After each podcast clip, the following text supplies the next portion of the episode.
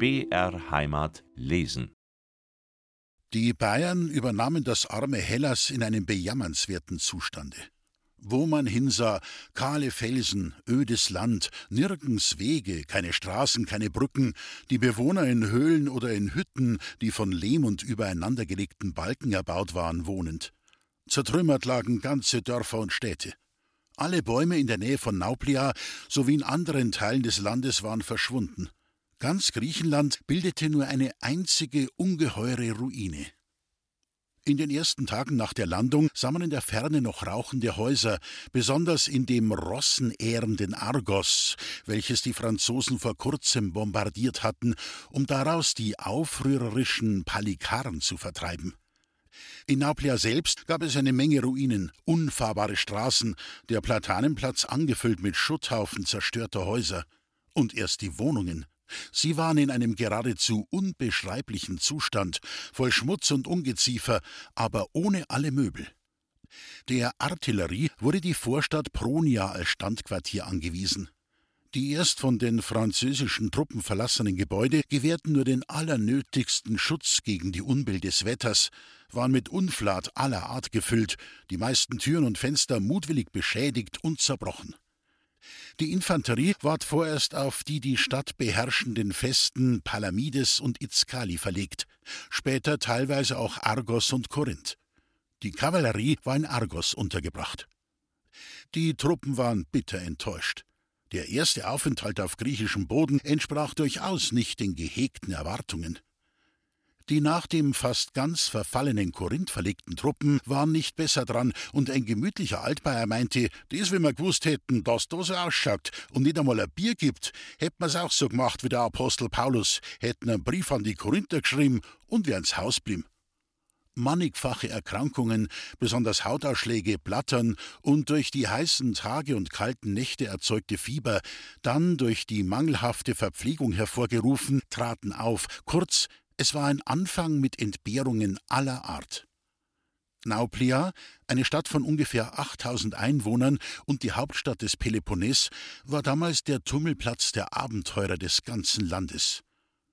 Die in großer Anzahl sich da selbst aufhaltenden irregulären Palikarnoffiziere in den verschiedensten Trachten standen zwischen Hoffnung und Zweifel einer allenfalls zu erlangenden Offizierstelle, obgleich viele kein anderes Bewusstsein in sich trugen, als unter dem Schutze eines barbarischen Häuptlings ihre unglücklichen Mitbürger räuberisch ausgesogen und misshandelt zu haben. Diese waren freilich sehr missvergnügt über das herannahende Ende der Schwertherrschaft und eines einträglichen Nomadenlebens.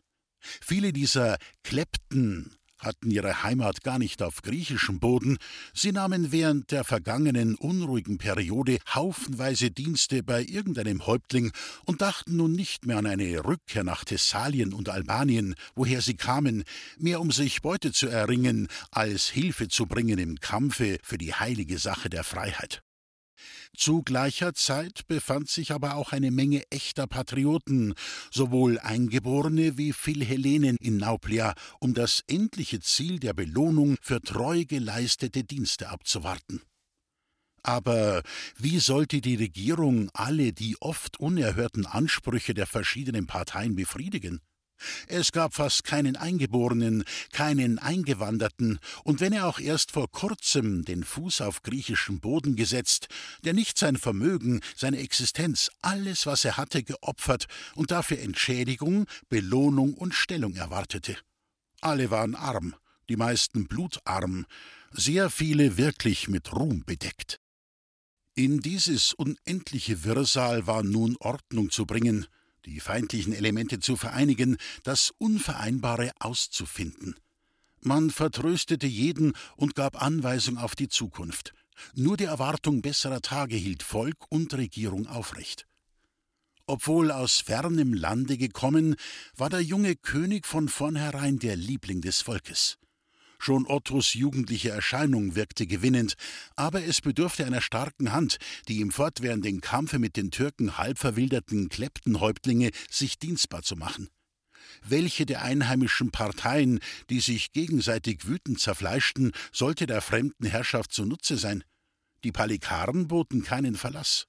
Erst kurz vor der Landung des Königs übergab Kolokotroni die mit Kanonen besetzte Feste Calafrita. Während der Landung der Bayern und der freiwilligen Söldner aus aller Herren Ländern standen zwischen Nauplia und Argos 8000 Palikaren, welche den griechischen Freiheitskampf gekämpft und flehten um Brot. Man brauchte sie nicht, und so zerstreuten sie sich und wurden Räuber. So hatte man von Anfang an diese Klepten zu bekämpfen. Die bayerischen Truppen und Verwaltungsbehörden richteten sich so gut ein, als es eben ging. Auch der Feldkaplan Erhard bezog ein Zimmer in der Stadt. Eine Tür ohne Schloss, zwei Fenster ohne Scheiben und nur mit hölzernem Laden versehen, ein Stuhl und ein aus Brettern bestehendes Lager, das war des Pfarrers Quartier. Aber Hannes sorgte sofort für einige Bretter, die er zu einem Tische herrichtete, wobei ihm der Pfarrer sägen und schreinern half. Auch ein Strohsack ward herbeigebracht. Hannes richtete sich in einem anderen Winkel des Hauses sein Lager zurecht, um stets in der Nähe seines Herrn zu sein. Aber von einem ruhigen Schlafe konnte nicht die Rede sein, die Qualen des Ungeziefers gestatteten dies nicht. Diesem zu entgehen, sah man vor allen Häusern die Griechen unter freiem Himmel, teils in Betten, teils auf der bloßen Erde liegen. In der nächsten Zeit aber gab es für den Feldkaplan vollauf zu tun. In dem auf Itzkali errichteten Lazarett war er fortwährend beschäftigt, den kranken Landsleuten Mut und Trost zu spenden. Die Armen konnten das Klima nicht ertragen, sie erlagen dem Fieber, und es verging kein Tag, wo nicht ein oder mehrere Soldaten zur Erde bestattet wurden. Die ungewohnte Lebensweise, der Mangel an entsprechendem Getränke, es gab nur unangenehm schmeckenden Wein, insbesondere aber ein unstillbares Heimweh machten ihnen Leib und Seele krank. Letzteres war selbst bei Offizieren, bei den stärksten Männern in solchem Grade vorhanden, dass die leiseste Erinnerung an die ferne Heimat ihr Auge mit Tränen füllte. Einige griffen zu dem verzweifeltsten Mittel, den Seelenschmerz durch übermäßiges Trinken von gebranntem Wasser zu betäuben. Ein solches Mittel, den Ausländern ohnehin schon schädlich, schaffte im Verein mit dem Klima manchem Ruhe, freilich die ewige Ruhe, die kein Schmerz mehr zu stören vermag. Da gab es denn für den würdigen Seelsorger manche herzbrechende Szene und dann viele Briefe an die Teuren in der Heimat, denen der Bruder, Sohn oder Bräutigam die letzten Grüße senden ließ. Der Schullehrer von Jachenau, nunmehr Sekretär, benutzte ebenfalls jede Gelegenheit, seine Landsleute aufzusuchen. Ihm erging es nicht besser wie allen anderen, aber er schweifte, so oft er einen Feiertag hatte, nach Argos, Korinth, Athen, Mykene, an Agamemnons Grabstätte und lebte den Homer in der Hand die längst vergangenen besseren Zeiten durch. Der blaue Himmel wölbte sich zwar jetzt noch ebenso schön über dieses vielbesungene Land, aber man fand keine Spur mehr von den Göttern und Helden, von denen die unsterblichen Dichter sangen. Der Kommandant der bayerischen Batterie begab sich Ende Februar, nur von dem Oberfeuerwerker Waller, vier Artilleristen und einigen Führern begleitet, nach dem südlichen Peloponnes.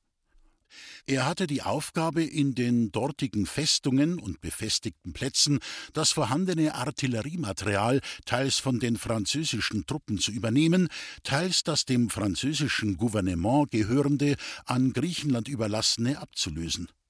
Nachdem dieses Geschäft größtenteils bei schlechtem Wetter erledigt, erhielt Hauptmann Schnitzlein den Auftrag, eine Anzahl fester Türme im südlichen Berg Peloponnes, welche von zweideutig gesinnten Griechen bewohnt waren, zu rekognoszieren und bestimmte Angabe über die Gefährlichkeit derselben zu liefern. Auch dieser mit großer Gefahr verbundenen Aufgabe entledigte sich der Kommandant und seine Begleitung mit Mut und Intelligenz. Durch Niederreißen einiger solcher als Raubnester benutzter Türme wurde diesem Landesteile Ruhe und Sicherheit gegeben. Nach Nauplia zurückgekehrt, war die Hälfte der Batterie, wobei sich auch der Oberfeuerwerker befand, unter Kommando des Oberleutnants Kriebel mit dem Bataillon des 12. Infanterieregiments nach der Insel Negroponte, Euböa genannt, entsendet, um die Türken von der Insel zu vertreiben. Die zu dieser Expedition bestimmte Flottille, bei welcher sich auch die Gesandtschaft der drei Großmächte und von griechischer Seite Oberst Baligant als königlicher Kommissar befanden, bestand aus zwei österreichischen Kauffahrern, einer englischen Fregatte mit vier Kanonen, einer französischen Korvette und einer russischen und griechischen Golette, auf welch letzterer sich die vier Feldgeschütze der bayerischen Artillerie befanden. Nach mehrtägiger Fahrt bei günstigem Winde legte die Expedition in Chalkis an, welches von der Feste Karababa beherrscht ist. Der Bischof von Chalkis im Ornate und eine Menge Menschen empfingen mit ungeheurem Jubel die Befreier, bei deren ansichtig werden die Türken sofort Stadt und Feste räumten, sich teils zurückzogen, teils die Waffen niederlegten und in Chalkis, einer Stadt von zehntausend Einwohnern, verblieben. Auch hier sah man fast nur Ruinen aus alter und neuer Zeit oder unansehnliche Häuser. Von hier aus wurde eine Abteilung mit dem Oberfeuerwerker, 22 Artilleristen und zwei Kanonen unter Befehl des Hauptmanns Bronzetti nach dem am südlichen Ende der Insel gelegenen Carysto entsendet, wo die Türken sich festgesetzt hatten. Nach einem höchst beschwerlichen Marsch über die Gebirge gelangte sie nach Charisto, welches von der auf einem Felsen thronenden Feste überragt wird. Ringsum prangte die Natur in bezaubernder Schönheit. Auch hier wurden die Bayern als die Befreier mit Jubel empfangen, denn der türkische Kommandant erklärte sich bereit, Stadt und Zitadelle gegen freien Abzug zu übergeben. Die Türken hatten viele Sklaven bei sich, welche, die Gelegenheit benutzend, bei Offizieren und Soldaten sich als griechische Untertanen erklärten, und man beschloss, so viele dieser Unglücklichen zu retten, als nur immer anging. Es wurden auch wirklich viele derselben ihren Peinigern mit List entzogen und von ihrer Sklaverei befreit. Frohlockend und unter lauten Ausbrüchen des Dankes kehrten die Befreiten zu ihren Familien zurück, aus deren Schoß sie gerissen wurden. In Charisto sollten die Bayern noch vor ihrem Abzuge, sie wurden durch andere Truppen abgelöst, ein echtes griechisches Volksfest kennenlernen. Es wurde das Maifest gefeiert, welches hier ganz besonders festlich begangen wird und wozu Offiziere und Mannschaft eingeladen wurden. Die Türen der Häuser wurden am Morgen mit Feldblumen und Kornehren geschmückt. Nachmittags versammelte man sich im Freien. Nahe an den Ruinen der ehemaligen Klosterkirche, unter einer riesigen Platane, hielt ein Priester nach altehrwürdiger Sitte das Messopfer, das die ganze andächtige Menge mit Gesängen begleitete. Diese Feierlichkeit unter des Himmels azurblauen Hallen war tief ergreifend. Nach dem Gottesdienst gab sich alles der Freude hin. Es bildeten sich auf der großen Terrasse vor dem Kloster, welche eine schöne Aussicht bietet, Gruppen. Frauen besorgten die Küche, Männer drehten an ungeheuren hölzernen Spießen ganze Lämmer über dem Feuer, und während Tanzende sich im Kreis gestellt ihre Musik selbst sangen, riefen herumgehende Verkäufer unaufhörlich Käse und Milch mit so lauter Stimme aus, dass sie alles übertönten und mit ihrem einförmigen Geschrei den damaligen berüchtigten Ausrufern in Bayerns Hauptstadt an die Seite gesetzt werden konnten. Endlich ging es zu Tische, das heißt, man nahm auf schönen Teppichen auf dem Boden Platz, einen Kreis um die aufgetragene Mahlzeit bildend, von der die Frauen ausgeschlossen waren. Man aß mit Hilfe der Finger, denn der Gebrauch von Messer und Gabel war hier nicht üblich, nur einige hölzerne Löffel machten unter den Gästen die Runde.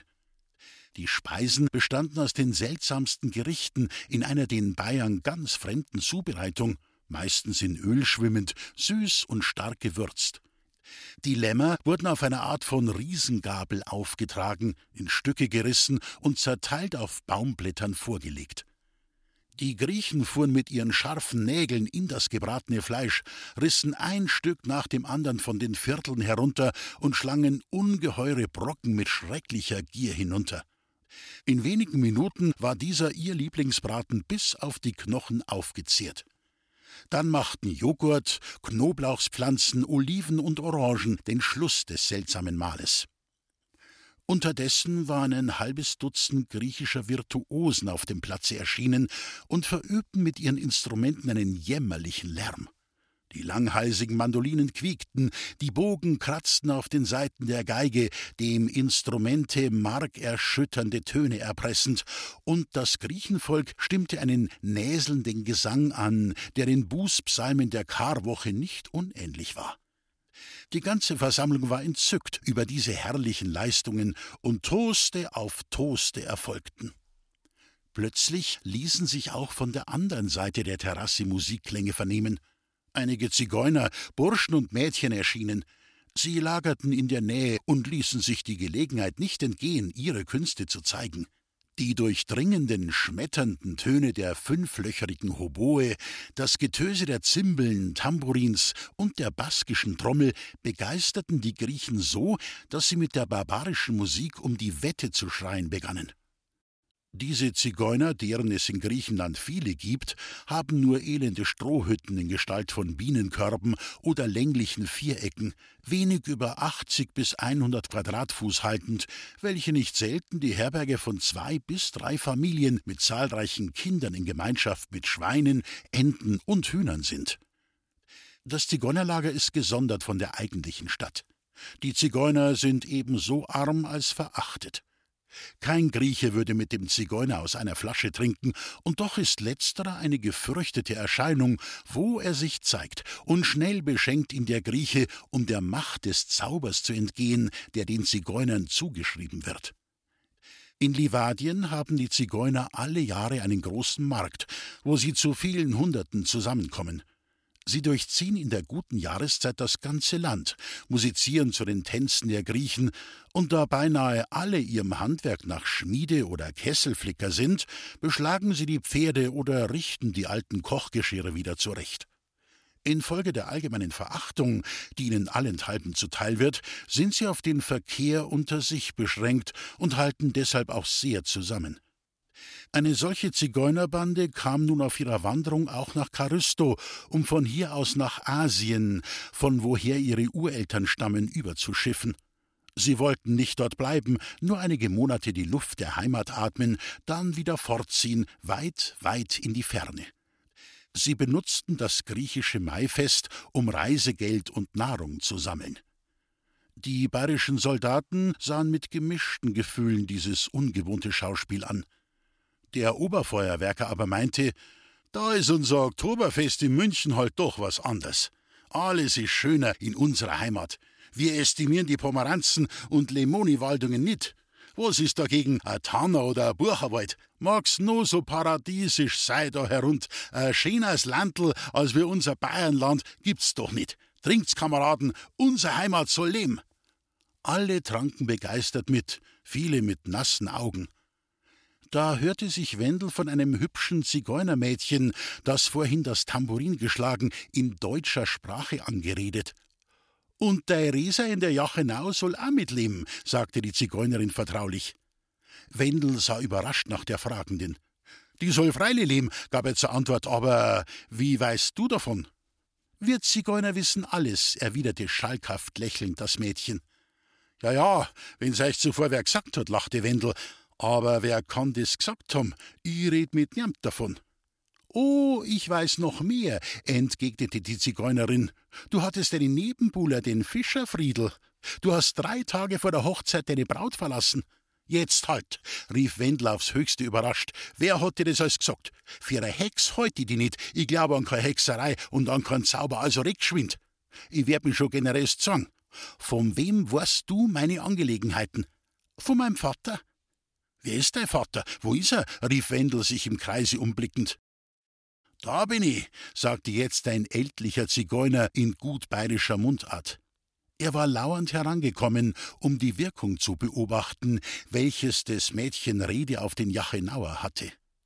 Es war Duli, der mit seinem Stamm aus Siebenbürgen hierher gezogen war und in dem Oberfeuerwerker sofort den Wallerwendel aus der Jachenau erkannte, die er seit vielen Jahren durchwandert, wo er Hof für Hof wohl kannte. Er freute sich, den Nebenbuhler Friedels hier zu finden, dem er mit dem Hexenstrang das Glück abgedreht, und er teilte seiner Tochter schnell das Wissenswerteste über ihn mit und schickte sie hin, denselben mit ihren Künsten zu verblüffen. Auch Wendel erkannte jetzt den Zigeuner, und so zuwider er ihm in der Heimat war, hier empfand er doch eine Art Freude, so unvermutet einen Bekannten aus der Heimat zu treffen. Du bist ja der Zigeuner Duli, rief er erfreut. Grüß dich Gott. Duli zog seinen Hut und sagte: Ja, ich bin's ja Offizier und freu mich, dass gesund sein und so prächtig ausschauen. Und nun erzählte er, dass die Zigeuner auf dem Wege nach Asien seien, dass sie aber bis jetzt von keinem Schiffe aufgenommen worden, und er benutzte die Gelegenheit, den Oberfeuerwerker zu bitten, sich für ihn bei einem Schiffskapitän verwenden zu wollen, um billige Überfahrt zu bekommen. Wendel versprach ihm das und beschenkte ihn mit etwas Geld. Trink a Flaschen Wein auf mein Reh, sei wohl, sagte er, und kommst wieder in die Jachenau, so geh ein am Wallerhof. Ich werde dir das Begegnen für alle Zeiten gedenken. Im nächsten Jahr, wenn's Blatt von die Beim fällt, kommt unser Stamm zum Zigeunerbrunnen, wo unsere Königin begraben liegt. Geb's der junge Gott, das's bis dahin glücklich z'Haus seid's. Weil so gut seid's mit uns und nicht so verächtlich tut's wie die Griechen, will ich euch was verraten. Und leise sprechend teilte er ihm mit, dass die Zigeuner von Rumelien kommen, wo die Klepten einen Aufstand vorbereiten. Große Banden schwärmen in den unzugänglichen Gebirgsschluchten, verüben die fürchterlichsten Grausamkeiten an den Unglücklichen, die ihnen in die Hände fallen, und ihre Absicht sei, sich mit dem Palikaren zu verbinden, um die Regentschaft zu stürzen. Er, Duli, kenne die Namen und den Aufenthalt mehrerer Häuptlinge dieser Banden. Wendel veranlasste nun Duli, die Aussage seinem Kommandanten zu wiederholen, der ihm zum Lohn für diese Kunde freie Fahrt nach der asiatischen Küste verschaffen werde. Es sei heute gerade ein Schiffskapitän in Charisto, welcher seinen Kurs nach Smyrna nehme. Duli tat nach Wendels Willen, und seine Nachrichten waren dem Offizier von solcher Wichtigkeit, dass er darüber sofort einen Bericht an das Brigadekommando in Nauplia machte. Duli aber sollte andern Tags mit den Seinen an Bord des nach Asien segelnden Schiffs genommen werden, was den Zigeuner ganz glücklich machte und ihn mit lebhafter Dankbarkeit erfüllte. Wendel hatte sich zurückgezogen. Die Erinnerung an die Heimat, an Resei hatte ihn plötzlich weich gestimmt. Er ging allein auf die Zinne der Plattform der Zitadelle. Der untergehenden Sonne goldene Strahlen fielen auf das in einem Brillantfeuer schimmernde Meer, auf Attikas herrliche Küste. Von fern hörte man das Läuten der Herden und den Gesang der Hirten. Gerade unter dem Felsen aber, wo die Hütten der Zigeuner aufgeschlagen waren, ertönte jetzt der Gesang einer Mädchenstimme, begleitet von einer Mandoline. Er kam von Barba, Dulis Tochter. Das Lied hatte eine traurige Weise, es klang wie Sehnsucht nach der Heimat, die den Zigeunern niemals erfüllt wird. Bald aber verstummte der Gesang, und tiefe Stille herrschte ringsumher. Dies alles wirkte heute so eigentümlich wehmütig auf Wendel, und als er den Weg nach seinem Quartier einschlug, gab er seinen Gedanken lauten Ausdruck und sagte mit einem recht aus dem Herzensgrund kommenden Seufzer Wenn's nur wieder horn zur Gang.